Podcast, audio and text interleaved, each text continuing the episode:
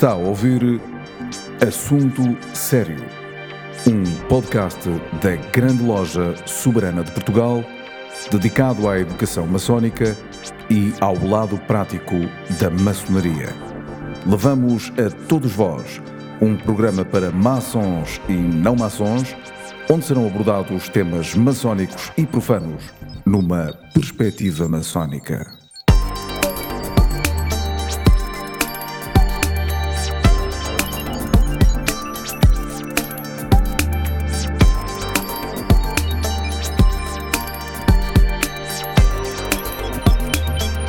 Assunto Sério é o podcast da Grande Loja Soberana de Portugal.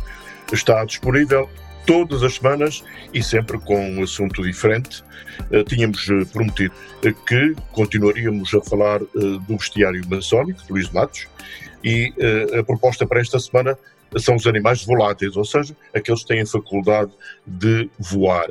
Um, é uma simbologia importante. Uh, estes podcasts da Grande Loja Soberana de Portugal são transversais a toda a sociedade, portanto, destinam-se a maçons e a não maçons, uh, e preferencialmente de língua portuguesa, uh, para aqueles que, não sendo portugueses, conhecem a nossa língua e sabem a nossa língua, e há tantos, pois, naturalmente, que um, são bem-vindos ao, ao, podcast. Vou falar do Brasil, de toda a África, enfim, uh, onde se fala português.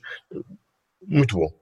E temos tido um feedback eh, ótimo através dos, dos, dos e-mails que nos chegam. O endereço é podcast.glsp.pt. Então, animais voláteis, Luís de Matos, seja bem-vindo. Uh, começaria talvez por te propor que falasses do corvo, ou sobre o corvo. É um, é um bom começo, até porque ele é o fim.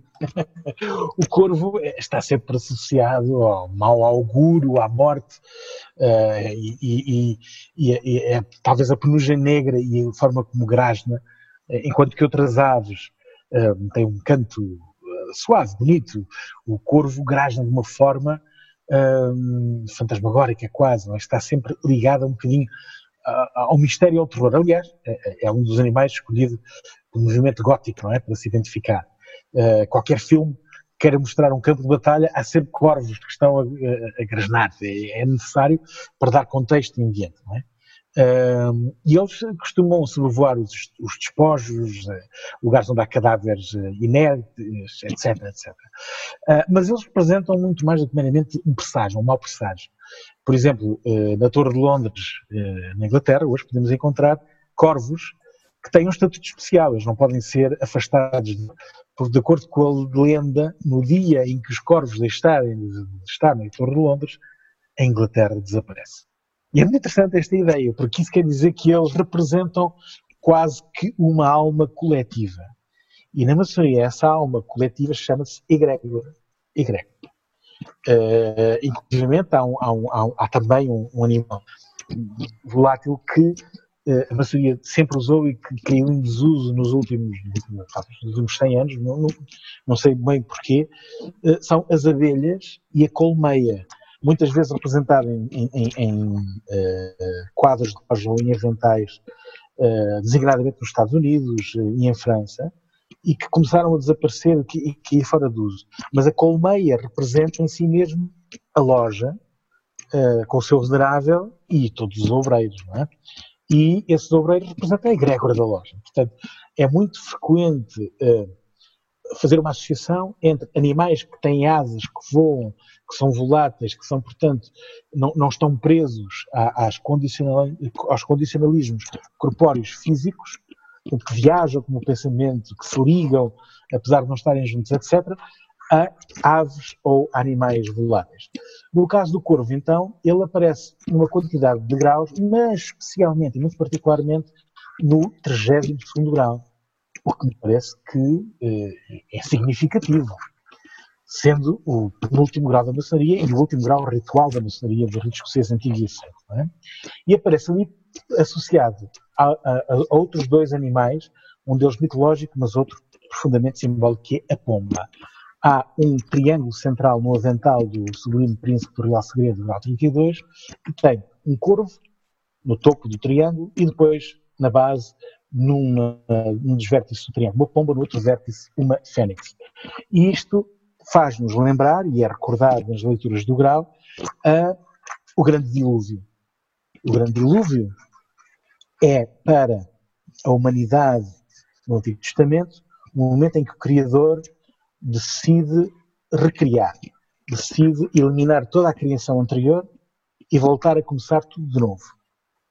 Um, para cada um de nós individualmente, o grande dilúvio que às vezes acontece na nossa vida. Nós estamos a passar por um grande dilúvio neste momento com, com a história do vírus, não é? Nós estamos a pôr em causa toda uma série de coisas que para nós eram o mundo tal como ele existia e temos que nos reinventar e fazer tudo de novo. Pode vir a ser um grande dilúvio para todos. Esse grande dilúvio é tomado de forma simbólica neste grau, ajudando cada um de facto a passar pelos seus próprios dilúvios, dificuldades, etc.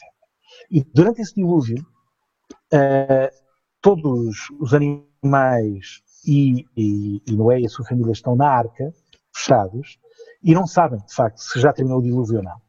E começam por mandar um, uma ave mensageira, que é o corvo. E o corvo vai, mas não volta, não regressa. Portanto, ele depreende que ainda não é seguro sair da não pode aportar em lado nenhum.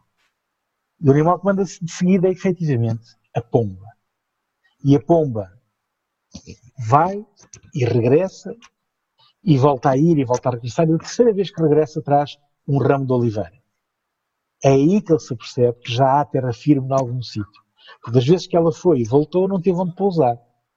Quando volta com o ramo de oliveira é porque já há um sítio onde já floresceu a esperança.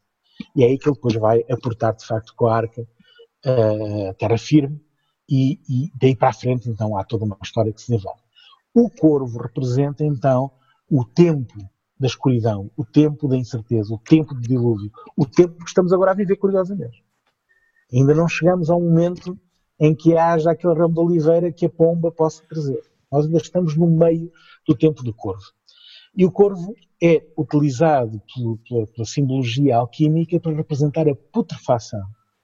Não é possível haver vida nova sem que as coisas decaiam, desapareçam, apodreçam para delas surgir alguma coisa. Por exemplo, uh, todo, o, todo o processo de fermentação que ocorre para fazer o vinho é um processo de putrefação. Não é possível chegar a um néctar extraordinário de um vintage maravilhoso sem ter passado por um processo muito feio, que cheira muito mal, que é a putrefação da própria matéria, que é base do vinho. É? E depois, claro, toda a limpeza que isso passa.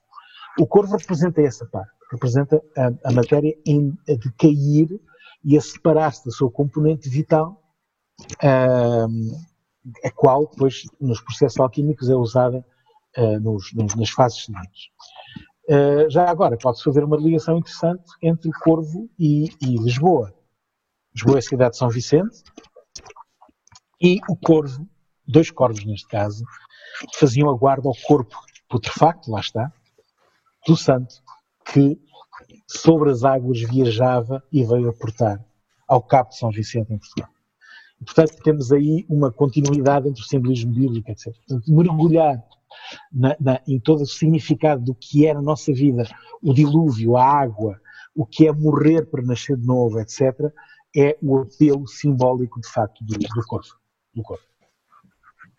Falaste sobre o corvo, eh, eu propunha que falasses sobre aquele animalzinho tão simpático, tão bonito, que é a borboleta. É a antítese, não é? É curioso. É a antítese, é, é até uma continuidade, e vou dizer porquê. É que borboleta aparece-nos, por exemplo, nas coisas antigas 7 no 5 grau e no 24 grau, por exemplo, significando a morte. Ela, de belíssima que é, ela aparece ali para recordar a morte. E é muito curioso. Há, há um, um, hino fúnebre uh, cantado nas lojas americanas, uh, cantado no terceiro grau, no grau de mestre, onde a morte está profundamente presente, e cantado depois então no grau 24, em que eu vou ler a tradução em português, fica muito claro o que significa a borboleta nesse sentido. Diz: O trigo plantado deve aparentar morrer, apodrecendo longamente na terra sem se mexer, antes que seu novo rebento o ar possa buscar e o novo caule, novo grão sustentar. Na sua casula silenciosa e cerrada jaz a larva nas trevas mortificada. Antes que a renovada borboleta possa ser o símbolo da imortalidade e do renascer. Por isso, esse corpo de pó que levamos ao seio da terra fria confiamos. Nem chorar em vão, nem em vão sofrer, pois tudo que morre volta a viver. Com a acácia na terra a crescer, deixai os finados permanecer, que morrer é renascer, para uma vida superior e melhor que esta breve passagem de trabalhos e suor. Belíssimo hino maçónico deste este, este grau, onde a borboleta representa essa esperança de renascer. É? Uh, morre e renasce numa casula, assim como o homem morre e renasce numa casula. Este é talvez o símbolo mais uh, uh, fácil de, de, de, de, nos dar a entender o que significa os animais voláteis. Porque a borboleta, antes de ser volátil, era, era um lagarto, era um animal fixo. Esta passagem do fixo ao volátil é mostrada pela borboleta e é muito bem apresentado aqui neste grau. Claro que este, esta associação à borboleta faz-nos lembrar um personagem, um deus mítico muito interessante, uh, que é uh, Psique.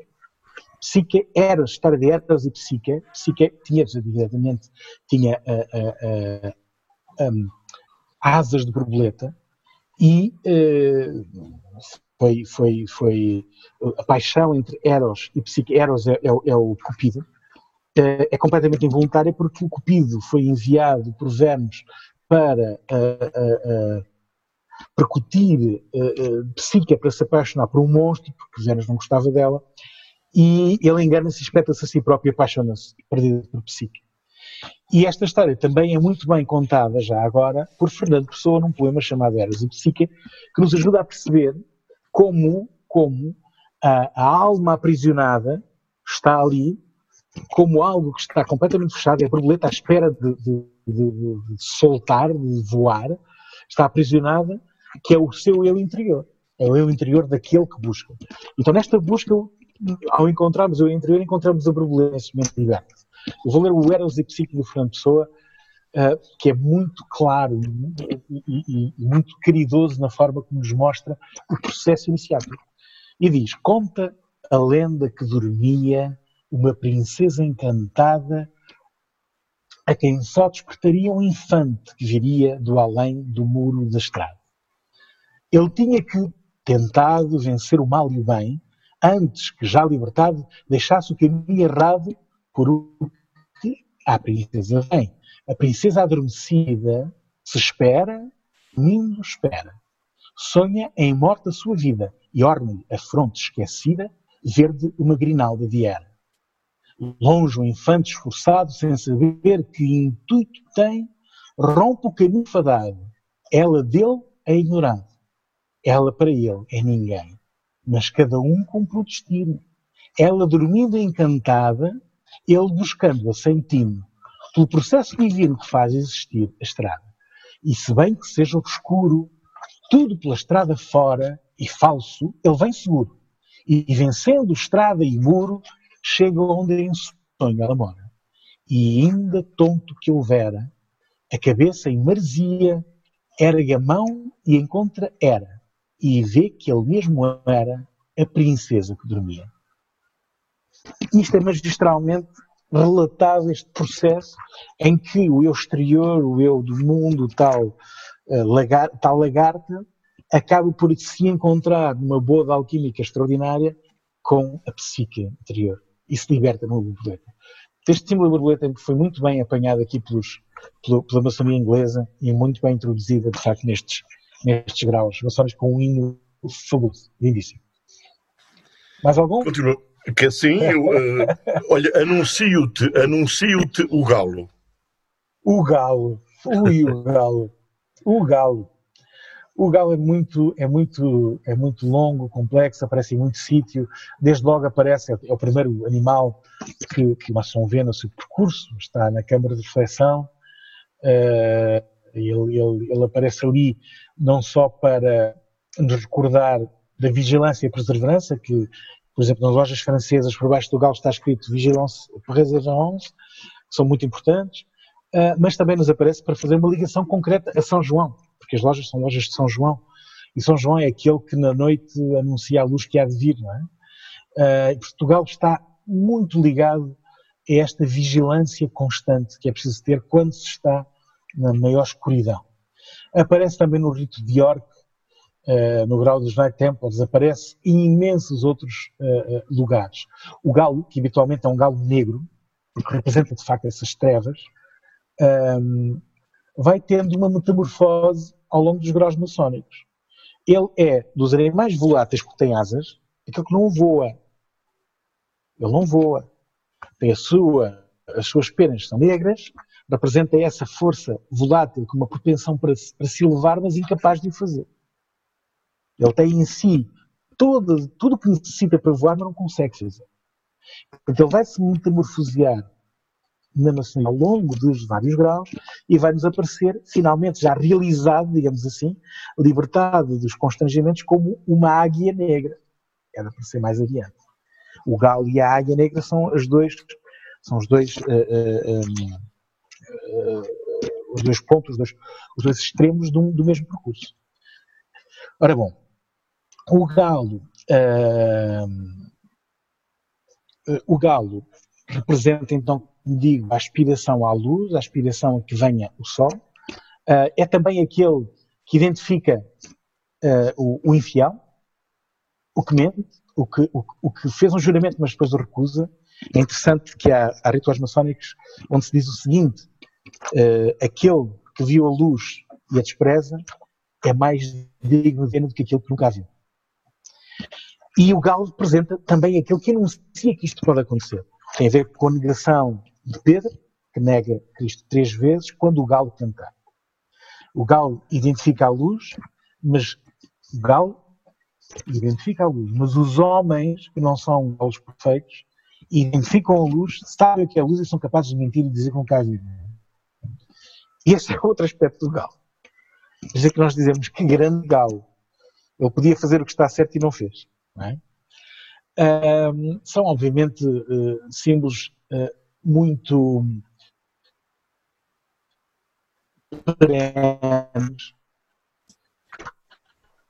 São símbolos que uh, são, são Oh, Luís, neste momento estou a ouvir com, com alguma dificuldade. De qualquer modo, vamos acertar aqui só o Mas tema. Que grande galo, não é? É, que pouca sorte. E agora tive um grande galo, deixa-te te ouvir. Agora já voltei a ouvir-te.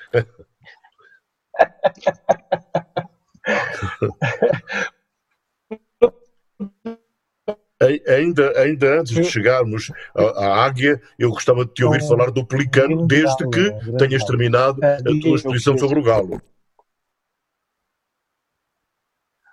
Não, essencialmente era isso. Galo é importante. É importante que se perceba uh, portanto, que ele é muitas vezes usado na cultura popular e que tem, tem uma ligação bastante importante a, a Portugal, não é?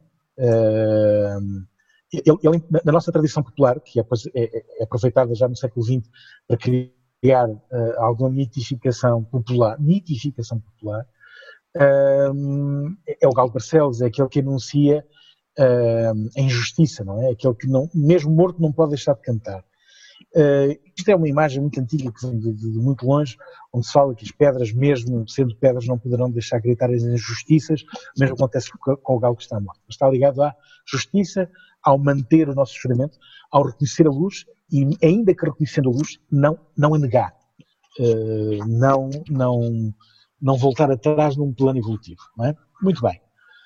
Relativamente ao, ao pelicano, é, estamos perante mais um dos símbolos uh, mais importantes da maçonaria. Uh, ele aparece num, num, grau perene, muito perene da maçonaria, uh, hoje chamado Cavaleiro Rosa Cruz, na maior parte da maçonaria internacional, do rito escocês antigo e aceito, mas ela é baseado num, num, ritualismo e numa série de conceitos simbólicos muito antigos que vêm desde os Cavaleiros de Eredon e outros graus mais antigos.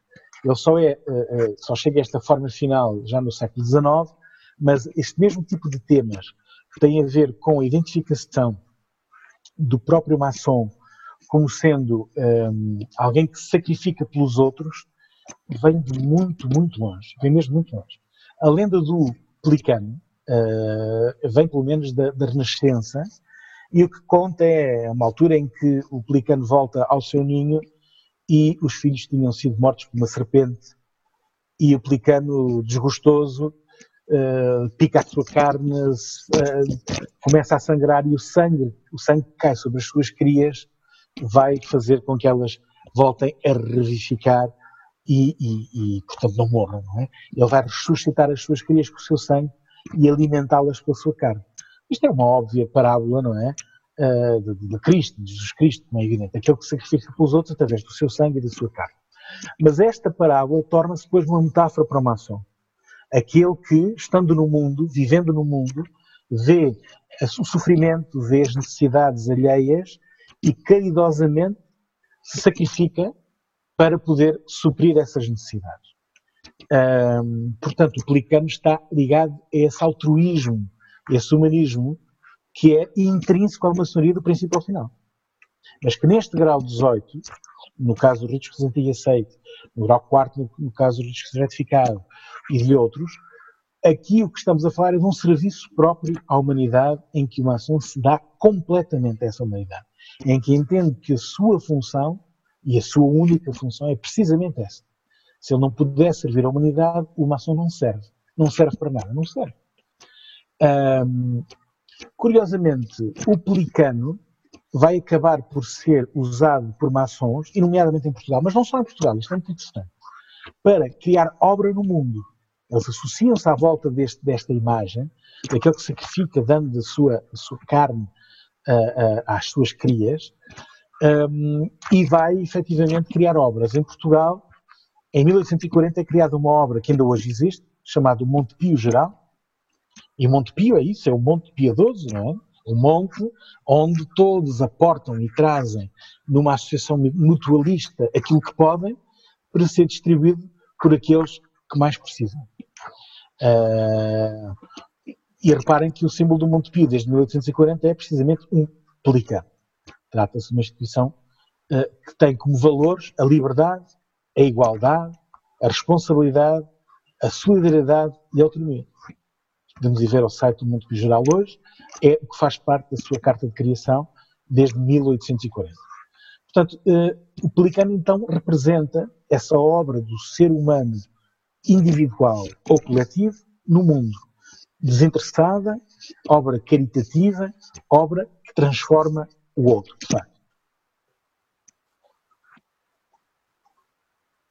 Depois, uh, uh, enfim, ele uh, vai, é, é, um símbolo tão, tão forte e tão importante que acaba por transcender a maçonaria completamente hoje em dia. É? Depois do pelicano, outro, outro animal volátil, este também cheio de simbolismo, que é a águia. Pois a águia apresenta-se de várias maneiras na maçonaria. A águia vai representar aquilo que o leão, o leão é, para a força física, a força bruta, a força uh, realmente material, a águia é para a força espiritual. É o culminar, é o topo dessa força, está lá em cima. Uh, a águia tem sempre atributos relacionados com o reinar sobre uh, tudo o que tem a ver com a transcendência. Hum? E então ela apresenta-se em várias formas. Apresenta-se como águia, já tinha dito, apenas, como águia negra, que é um subcaso da águia, e como águia bicéfala. A águia bicéfala é muito antiga e uh, uh, as, as, duas cabeças representam o governo sobre o Oriente e o Ocidente, governando sobre a ordem completa tem a ver com o tempo em que uh, uh, o Império Romano é dividido entre Oriente e Ocidente, Constantinopla e, e, e, Roma, não é? E, portanto, a capacidade de governar, ter uma cabeça para o Oriente e uma cabeça para o Ocidente, é a capacidade de reunir num só essa, essa potência. Portanto, daí para a frente, a águia é isso que representa. Já há representações anteriores da águia bicéfala, mas tinham sempre esta, esta noção. Uh, capacidade de apresentar os, os dois hemisférios, não é? A águia uh, uh, tem, tem este simbolismo porque é a ave que, de acordo com os antigos, voava mais alto. E para eles isto tem uma consequência clara. É que para voar em direção ao céu é preciso olhar o sol de frente. Nós não conseguimos olhar o sol de frente ao meio-dia. A águia consegue olhar o sol de frente ao meio-dia. A águia consegue subir na vertical muito alto, reina-se sobre esses mundos altíssimos e refeitos, e consegue ver o sol, consegue mirá-lo. Nós não conseguimos. E, portanto, ela é porque tem atributos e, vive, participa de qualidades divinas e solares que nós não participamos. É uma ave solar na sua maior expressão. Depois ela, mesmo estando lá em cima, em alturas enormes, consegue ver um ratinho a correr pelo colina acima. Portanto, ela, além de participar da consciência uh, mais uh, uh, transcendente possível, ela não deixa de estar atenta ao que se passa no mundo puramente físico e horizontal, onde se alimenta. Ela não se alimenta lá em cima, ela alimenta-se cá em baixo. E, portanto, consegue ver o pormenor do mundo físico onde o homem vive. É? E isto dá-lhe características simbólicas extremamente interessantes. É uma ave diferente de todas as outras. Uh, portanto, a, o, o, a, representação da águia como sendo, tal como o ser humano, um, um, em natureza, um predador, mas um predador que consegue dominar dois mundos completamente distintos, um mundo que o homem também domina, que é o mundo terrestre, mas um mundo a que ele aspira, que é o mundo celeste, conferem de facto qualidades iniciáticas extraordinárias. Muito bem. Um, esta qualidade da ave aparece desde o Talmud, aparece no Islâmico, aparece em imensas, imensas descrições. Uh, por exemplo, a águia mais antiga encontra-se no Oriente entre os assírios, cerca de 1300 a.C. Na época romana ela aparecia. A águia negra, por exemplo, ver, de facto, e a extensão que o Império tinha dominando o Mediterrâneo. Era apresentada de forma negra. Um, foi uh, adotada uh, essencialmente, por exemplo, pelo, pelo, pela Prússia e, e pelo Sacro Romano Germânico, uh, que, de facto, estando no centro da Europa, tinha esta aspiração de governar sobre o Oriente e o Ocidente. E a águia bicéfala é, então, na verdade, uma resolução de contrários. Quer dizer, é o ponto de síntese. Ela, a águia está ligada ao mistério da letra, letra, Y. Nós temos visto que vários animais estão ligados a uma letra. A águia bicéfala está ligada ao Y, que é uma haste da qual surgem dois, duas, duas hum, podemos dizer, dois ramos que se expandem. E, portanto, está ligado ao regresso ao centro primordial que já foi perdido na memória. Portanto, ela é, é como se fosse Júpiter que encontra o umbigo do mundo. Não é? Ao lançar duas águias em voo, é isso que Júpiter faz. A partir do umbigo do mundo, lança duas águias em voo, uma para o Oriente e outra para o Ocidente, e é assim que eles encontraram onde vão estabelecer o oráculo de Delfos. Portanto, esta, esta águia bicéfala é sempre eminentemente sagrada, eminentemente metafísica e transcendental. A questão da águia negra é um bocadinho mais concreta. Uh, a maçonaria desenvolve no século XVIII, uh, inicialmente a partir de oficinas que tinham, tiveram durante muito tempo uma componente de, de, de, de arte, de artífice. Artífice, gente que trabalhava concretamente pedra, etc. E aos poucos vai criando uma componente que é uh, especulativa. E aos poucos também vai aceitando no seu interior toda uma série de membros que não são de facto artífices, mas fazem parte de, de, ou da classe dos comerciantes, estamos a falar da burguesia, ou até, ou até da classe nobre, designadamente na, nas, nas, regiões onde eh, esse, esses nobres, que são donos da terra, eh, providenciam eh, patrocínio, trabalho eh, e, eh, nomeadamente, lugares onde reunir. Muitas lojas, no princípio do século 18 vão reunir em lugares que são eh, propiciados por famílias, famílias nobres. Ora bem, esta nobreza sobre um, a maçonaria tem uma função de, de tutela. São um, tutelares da maçonaria. Ajudam a organizar-se.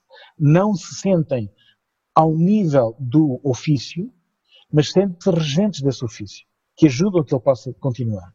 E se formos ver a forma como a maçonaria passa o século XVIII e desagua no século XIX, ela passa de uma ordem que tinha dois graus, aprendiz e companheiro, e depois um mestre por oficina, e vai terminar já no século XIX num conjunto enorme de graus, de que já falamos hoje, de imensos deles, nomeadamente o sistema do Rito Escocês Antigo e que tem 33 graus, e os outros sistemas com, com outra numeração completamente diferente. Mas isto já são, são uh, consequências que nos aparecem praticamente no século XIX. Durante o século XVIII, ela vai se envolver debaixo da tutela de ordens que são de origem uh, nobre. Entre essas ordens que são de origem nobre, temos a Ordem de São Lázaro, por exemplo.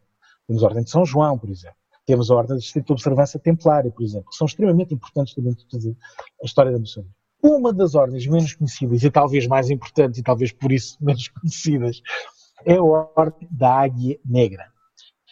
Uma ordem uh, que foi fundada em 1701, portanto, antes de, das, das ordens de 1717, por Frederico I da Prússia, que foi o último eleitor de Brandenburgo e o primeiro rei da Prússia. E era a ordem dinástica da casa de Hohenzollern. Mais que dificuldade, Hohenzollern. E esta ordem teve papel, papel central nas diversas tentativas eh, de uniformizar os sistemas de alto grau, nomeadamente quando Frederico II assina ou permite a criação das Constituições de 1786, que é de onde vem o rito escocês antigo e sério. Aquele conjunto de graus vem, pensa-se, de umas Constituições de 1786 que são uh, facilitadas por Frederico II. E Frederico II era, era, era o grão-mestre da Ordem da Águia Negra. Esta Ordem da Águia Negra, portanto, ao longo de todo esse tempo, final do século XVIII e início do século XIX, vai ajudar a organizar a maçonaria e vai tutelá-la. E tanto quanto se pensa, uh, nunca deixou de ter sobre ela esta, influen esta influência uh, uh, que é de, de, de, de, tutor, de orientador do percurso da maçonaria. já agora, Pode-se dizer que em 1763 o, o, ritual dos Cavaleiros da Águia Negra foi, foi, foi manuscrito por Jean-Baptiste Filharmosa e, dizia, por exemplo, o seguinte: Cavalaria da Águia Negra, que anteriormente era chamada Verdadeira Rosa Cruz, da qual retiramos o grau de subfilósofo, a eminente ordem dos Cavaleiros da Águia Negra, os soberanos da Rosa Cruz, partiu de Heredom, na Escócia, tendo a sua metrópole, o soberano capítulo Oriente de Marselha, desde 1761. Portanto, estamos a falar da, da, da matriz própria da maçonaria uh, de altos graus uh, nos diversos ritos e sistemas, que, quando isto é escrito em 1760.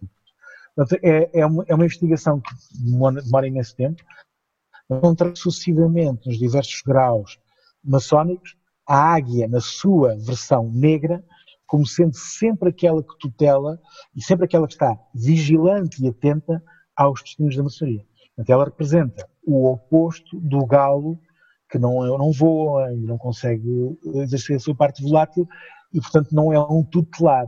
Ele é um que anuncia, ele não é a luz, ele diz onde está a luz, mas o galo no final perde o pescoço, corda do pescoço.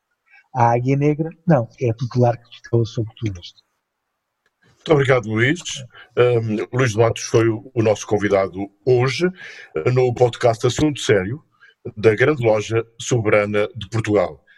Ele falou sobre bestiário maçónico, um, tinha falado há uma semana eh, sobre os animais fixos, esta semana falou sobre os animais voláteis, aqueles que têm a faculdade de voar, muito embora o galo não consiga, tem a faculdade de voar, mas não consegue voar. Falou sobre o corvo, a borboleta, o galo, o pelicano e a águia. Uh, para a semana, em princípio, teremos os animais mitológicos, entre os quais podemos destacar a fênix, dragão, a esfinge, unicórnio, serafim, enfim, vamos, vamos eh, tratar certamente eh, deste tema. Peço desculpa ainda por algumas falhas no som, mas queria dizer a todos aqueles que estão habituados a ouvir estes podcasts da grande loja soberana de Portugal, que ainda não estamos a gravar nos estúdios da, da, da Soberana, da GLSP, e portanto hum, esta, esta, esta gravação através eh, da, da, da, net pode não ter sido uh, a melhor, mas de qualquer forma não quisemos privá-los deste assunto sério. Muito obrigado. Uh, Luís Matos, eu aprecia terminar uh, dizendo, dizendo que eu sinto-me bem com a vida quando te ouço sinto-me melhor. Já o Nietzsche dizia isso. Eu sinto-me bem com a vida e creio que aqueles que mais entendem de felicidade são as borboletas e as bolas de sabão, ou as bolhas de sabão, e tudo aquilo que entre os homens se lhes assemelhem. Muito obrigado e até para a semana.